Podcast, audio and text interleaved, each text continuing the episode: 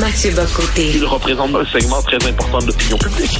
Richard Martineau. Tu vis sur quelle planète? La rencontre. Je regarde ça et là, je me dis, mais c'est de la comédie. C'est hallucinant. La rencontre. Bocoté. Martineau.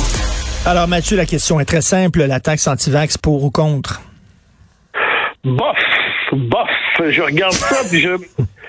Je, je, je- là-dessus, je, suis- je dirais, je suis comme tout le monde sur ce cas-là, c'est-à-dire, je suis divisé. D'un côté, l'obstination des non-vaccinés euh, et qu'on distinguera des antivax. J'ose croire qu'il y a beaucoup de non-vaccinés qui sont pas des antivax de principe, ils ont des réserves, puis ils se disent qu'il faudrait peut-être vérifier, qu'importe.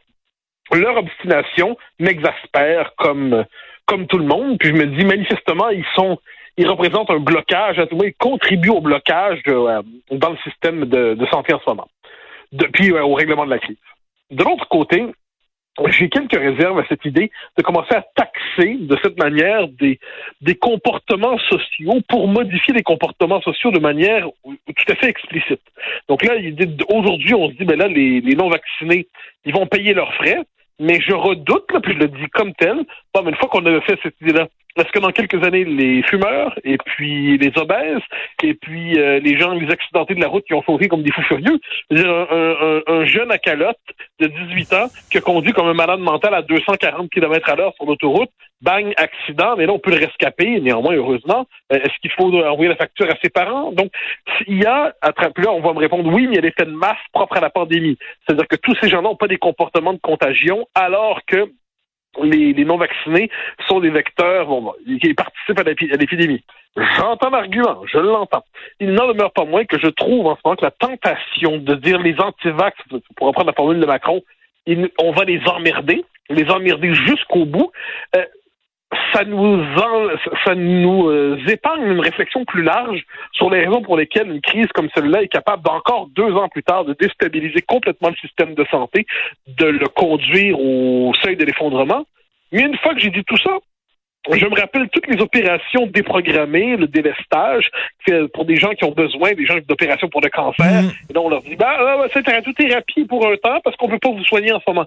Donc, ayant tout cela en tête, euh, et no- normalement, je parviens à trancher assez facilement. Je me dis globalement ce que je pense. Sur ce coup-là, comme je te dis, entre le oui et le non, je réponds le bof.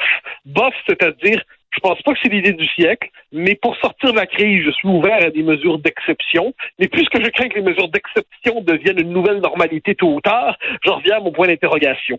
J'ai euh, j'ai rarement été aussi hésitant devant une telle idée. Par ailleurs, pour euh, simplement en informer nos auditeurs, euh, l'idée a traversé l'Atlantique très très vite.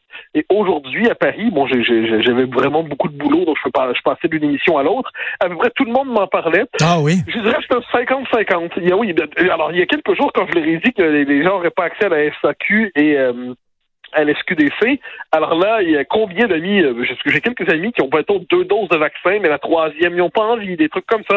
Là, ils me disaient, alors s'ils veulent à tout prix me, me flanquer une troisième dose, euh, si on m'interdit l'alcool, alors là, oui, je vais la prendre. Donc, et, mais, mais cela dit, cela dit, sur la question de, de la SAQ, la réaction était générale, les Québécois sont fous. Sur la question d'un impôt pour les non pour les non vaccinés, comme quoi c'est les Français, hein. Sur la question de l'impôt pour les non vaccinés, c'est un vrai 50-50 référendaire. Il y a ceux qui se disent parfait, on va leur mettre la pression. Il y a ceux qui se disent non, mais jusqu'où on va aller dans ce délire? Et entre tous ces gens, je peine à trancher. Écoute, euh, on parle d'emmerder les non-vaccinés, mais entre toi et moi, là, c'est qui les emmerdeurs ces temps-ci? C'est qui qui emmerde les gens depuis deux ans? C'est les non-vaccinés qui emmerdent les vaccinés depuis deux ans. Ah, non, mais, je- non, mais t'as pas regarde, je suis il faut le dire aujourd'hui, presque à la manière d'une précaution rhétorique, mais, mais ce n'est pas qu'une précaution rhétorique, j'ai mes trois doses. Euh, si le temps venu, il faut en prendre une quatrième, j'en prendrai une quatrième.